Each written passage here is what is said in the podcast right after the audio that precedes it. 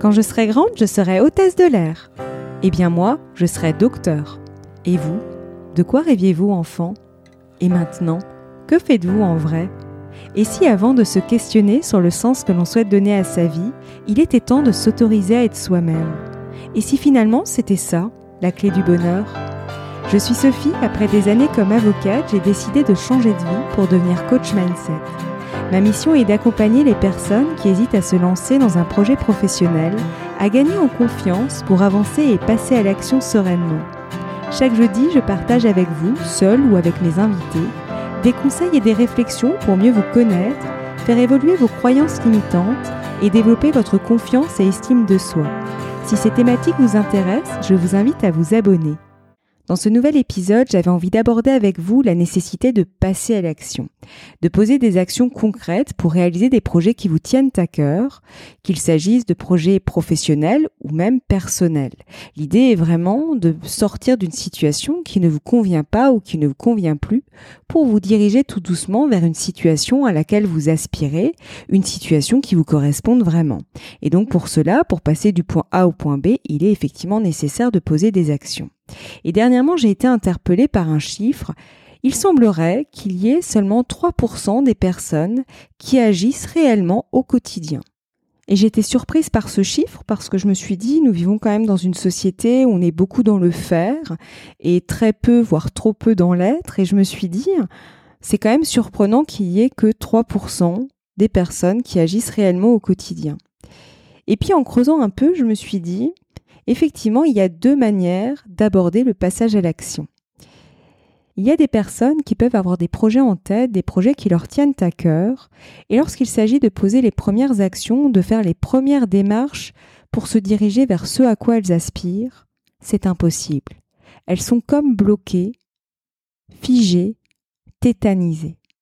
Alors pour plusieurs raisons, hein, il peut y avoir la peur d'échouer, la peur de se tromper, la peur d'être critiqué, la peur de ne pas être à la hauteur, la peur de ne pas se sentir légitime, enfin les peurs sont, j'allais dire, indénombrables.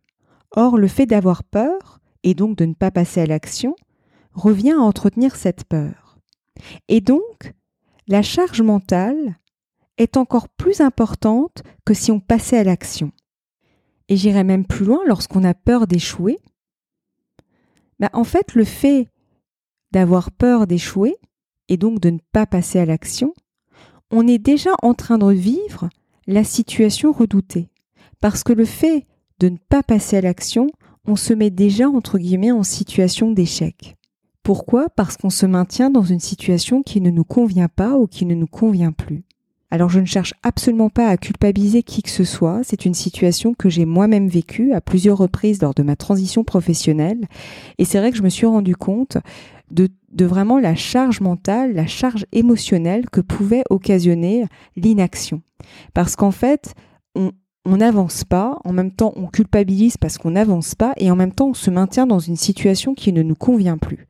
Et du coup, c'est vraiment, je trouve, pas facile à vivre, et c'est vrai que depuis, je me suis dit, ben, je vais changer ma posture et je vais, quand je me retrouve dans ces situations-là, parce que ça m'arrive encore aujourd'hui, ben, en fait, j'essaye de faire le plus petit pas possible pour tout doucement remettre du mouvement.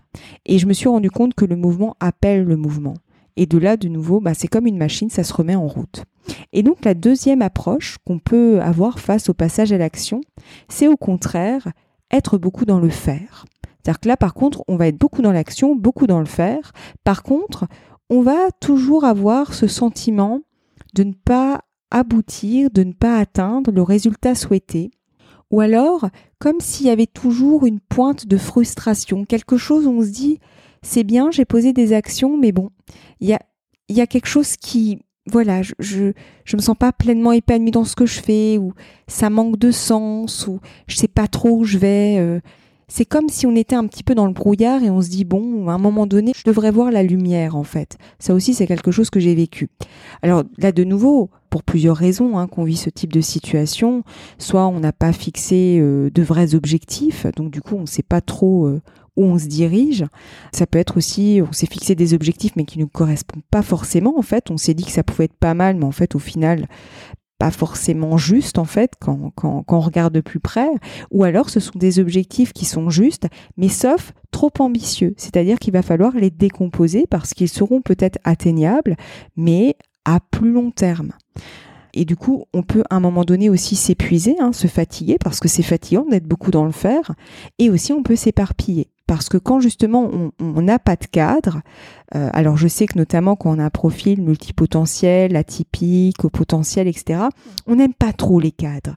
Mais en même temps, je me suis rendu compte que c'est important d'avoir un cadre parce que ça permet d'encadrer les actions qu'on fait et de se dire est-ce que telle ou telle action va nourrir bah justement les objectifs ou en tout cas est-ce que ça va dans la direction de ce à quoi j'aspire? Et quand on se met dans cette posture-là, c'est totalement différent que quand on est dans cette optique de faire, faire, faire.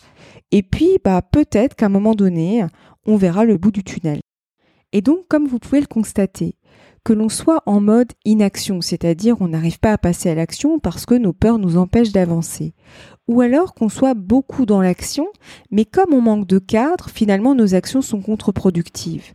Dans les deux cas, on n'arrive pas à passer à l'étape suivante. À ce moment-là, il peut être pertinent de se faire accompagner. Parce que c'est vrai que lorsqu'on est confronté à une difficulté, on peut avoir tendance à chercher les solutions par soi-même. Et c'est vrai que grâce à Internet, on a accès à beaucoup de ressources. Et donc, on peut avoir euh, trouvé des conseils, des astuces, des techniques, etc. pour solutionner le problème auquel on est confronté. Sauf qu'il arrive que ce soit un peu plus complexe, notamment lorsque vous êtes dans une situation qui ne vous convient plus et que vous voulez la faire évoluer. Vous avez beau consommer des contenus, quels qu'ils soient, vous allez avoir des conseils qui finalement s'appliquent à tout le monde. Donc ils ne sont pas forcément des conseils qui seront utiles pour vous. Mais surtout, on peut entendre les informations, mais ça ne veut pas dire qu'on les intègre. Parce que pour intégrer les choses, il est nécessaire de passer à l'action. Et c'est vrai que parfois, vous pouvez trouver des exercices, des choses à faire. Si vous regardez, combien de fois ça vous est arrivé de faire les exercices qui étaient donnés, par exemple, dans un podcast ou dans un article de blog, etc. C'est assez rare. En revanche, lorsque vous vous faites accompagner, comme vous investissez de l'argent dans le cadre de cet accompagnement, vous allez vous engager avec vous-même pour justement poser les actions, notamment en faisant les exercices qui sont donnés, et donc faire évoluer la situation. Mais aussi, le fait de faire appel à une personne extérieure, ça va vous permettre de vous poser les bonnes questions.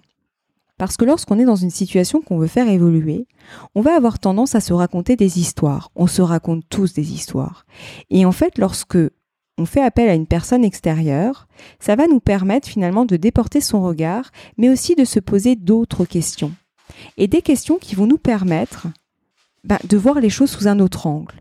Et comme par magie, on va trouver la solution. Pourquoi? Parce que on aura juste cassé j'allais dire, le cycle de l'histoire qu'on se raconte. Parce que finalement, c'est ça. Lorsqu'on se raconte une histoire, c'est un peu comme un disque qui est rayé. Et le fait de faire appel à quelqu'un d'extérieur, ça va permettre à un moment donné, ben, j'allais dire, de changer le disque, tout simplement. Et tout d'un coup, on va se dire, ah, mais tiens, en fait. Ah oui, j'avais pas pris conscience de ça.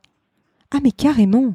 Et donc, du coup, ça va débloquer et tout doucement, on va se remettre en mouvement. Et comme je disais, le mouvement appelle le mouvement et à un moment donné, les choses se dessinent progressivement. Et j'insiste sur l'importance de faire appel à une personne extérieure. Ça peut être un coach, un thérapeute, peu importe. L'objectif est de choisir un accompagnement qui résonne pour vous. Parce que très souvent, lorsqu'on est confronté à une difficulté, on va avoir tendance à demander l'avis à son entourage. Et c'est très bien de demander l'avis euh, de personnes extérieures parce que ça permet justement d'avoir d'autres points de vue et de pouvoir questionner son propre point de vue. En revanche, lorsqu'il s'agit de son entourage, il y a de l'affectif. Et qui dit de l'affectif dit que ben, très souvent, votre entourage a envie de vous protéger et donc va avoir tendance à projeter leur propre peur sur vous. Alors d'une manière totalement involontaire. Mais c'est presque inévitable. Par exemple, lorsque j'ai décidé de quitter le salariat pour me lancer dans l'entrepreneuriat, il y a beaucoup de personnes en fait qui m'ont donné leur avis, mais aussi qui ont eu tendance à projeter leurs propres peurs. Et aussi lorsqu'on est confronté à une problématique récurrente, c'est-à-dire que voilà, on en parle souvent à son entourage, bah, en fait, notre entourage, il connaît bien cette difficulté à laquelle on est confronté. Donc, il aura des difficultés à porter un regard neuf. Parce que finalement, en fait, ben, il vous aura vu euh, vous poser des questions, changer d'avis, reconsidérer les choses, etc., etc. Et donc, il ne pourra pas forcément porter un regard neuf sur la situation. Et donc, faire en sorte que vous vous posiez les bonnes questions. Et c'est comme ça que j'ai constaté que lorsqu'on est bloqué dans une situation pendant 6, 8 mois, un an, à un moment donné, il est peut-être temps de se dire, bah tiens, et pourquoi pas me faire accompagner. Et justement, tout l'intérêt de l'accompagnement, c'est finalement de se mettre en mouvement. Et c'est là où j'aimerais insister, c'est sur cette mise en mouvement. En effet, le passage à l'action va vous permettre déjà de tester vos idées. Parce que vous pouvez avoir un projet en tête qui peut être beau sur le papier et en fait une fois que vous posez les premières actions, vous pouvez vous rendre compte que finalement ça ne correspond pas à ce que vous avez pu imaginer. Ou au contraire, le fait de poser les premières actions, ça vous confirme que vous êtes vraiment au bon endroit et que c'est vraiment ça que vous voulez faire. Et ça c'est génial. Après, il peut y avoir le fait de poser des actions va vous ouvrir à d'autres possibilités. C'est-à-dire que, en fait, le fait de vous mettre en mouvement, c'est comme si progressivement votre champ de vision allait s'élargir et que d'autres possibilités s'offraient à vous. En fait, vous ne pouviez pas l'imaginer avant de passer à l'action et c'est le fait de vous mettre en mouvement qu'il y a des choses, en fait, qui vont vous venir. Et ça, c'est quelque chose que j'ai vécu. Au départ, quand j'ai quitté l'entreprise pour laquelle je travaillais, j'avais une ébauche de projet je pensais me lancer dans la médiation. Au fur et à mesure de mes explorations, ben, je me suis rendu compte, je ne me voyais pas intervenir au milieu des conflits. Ça ne me plaisait pas. Mais c'est justement parce que je me suis mise en mouvement que je me suis rendu compte que finalement, c'est pas ce à quoi j'aspirais. Par contre, j'insiste sur un point lorsqu'on se met en mouvement, il est quand même important d'avoir un cadre. Alors je sais qu'on n'aime pas toujours les cadres parce qu'on peut croire que c'est enfermant. L'idée n'est pas de s'enfermer dans quelque chose, mais simplement d'avoir des points de repère. Parce que si on n'a pas de points de repère, on peut avoir tendance à s'éparpiller. Notamment, il y a le fameux syndrome de l'objet brillant qui consiste que dès qu'on voit quelque chose, on va se dire Ah tiens, ça c'est bien, ah tiens, ça c'est bien, ah tiens, ça c'est bien. Et en fait, au final, on va faire des choses, mais qui ne vont pas forcément nous conduire vers ce à quoi on aspire. C'est par exemple ce que j'ai vécu au début de ma transition professionnelle. Et c'est pour ça que j'ai vraiment pris conscience de l'importance d'avoir un cadre. Parce que sinon, on peut vite être amené à partir dans tous les sens et finalement à perdre de l'énergie. Pas pour rien, parce qu'au final, on, on en sort toujours avec un apprentissage, mais on perd du temps. Et donc, une fois que vous avez ce cadre, en tout cas ces points de repère, et que vous vous mettez en mouvement, eh ben, il y a peut-être sur votre chemin des choses auxquelles vous n'aurez pas pensé au départ, qui vont se planter là. Alors ça peut être des opportunités, mais ça peut être aussi de nouvelles idées parce que ben voilà, vous avez croisé telle ou telle personne ou, ou vous êtes allé dans tel ou tel endroit, etc. Et les choses s'affinent au fur et à mesure. Et en fait, au fur et à mesure, vous allez dessiner un projet en fait, quelque chose qui va vous correspondre vraiment. Et ça, c'est vraiment quelque chose que j'ai expérimenté moi, où je me rends compte qu'au final, mon projet de départ n'a absolument rien à voir avec mon projet d'arrivée. Et même là, les choses évoluent encore aujourd'hui.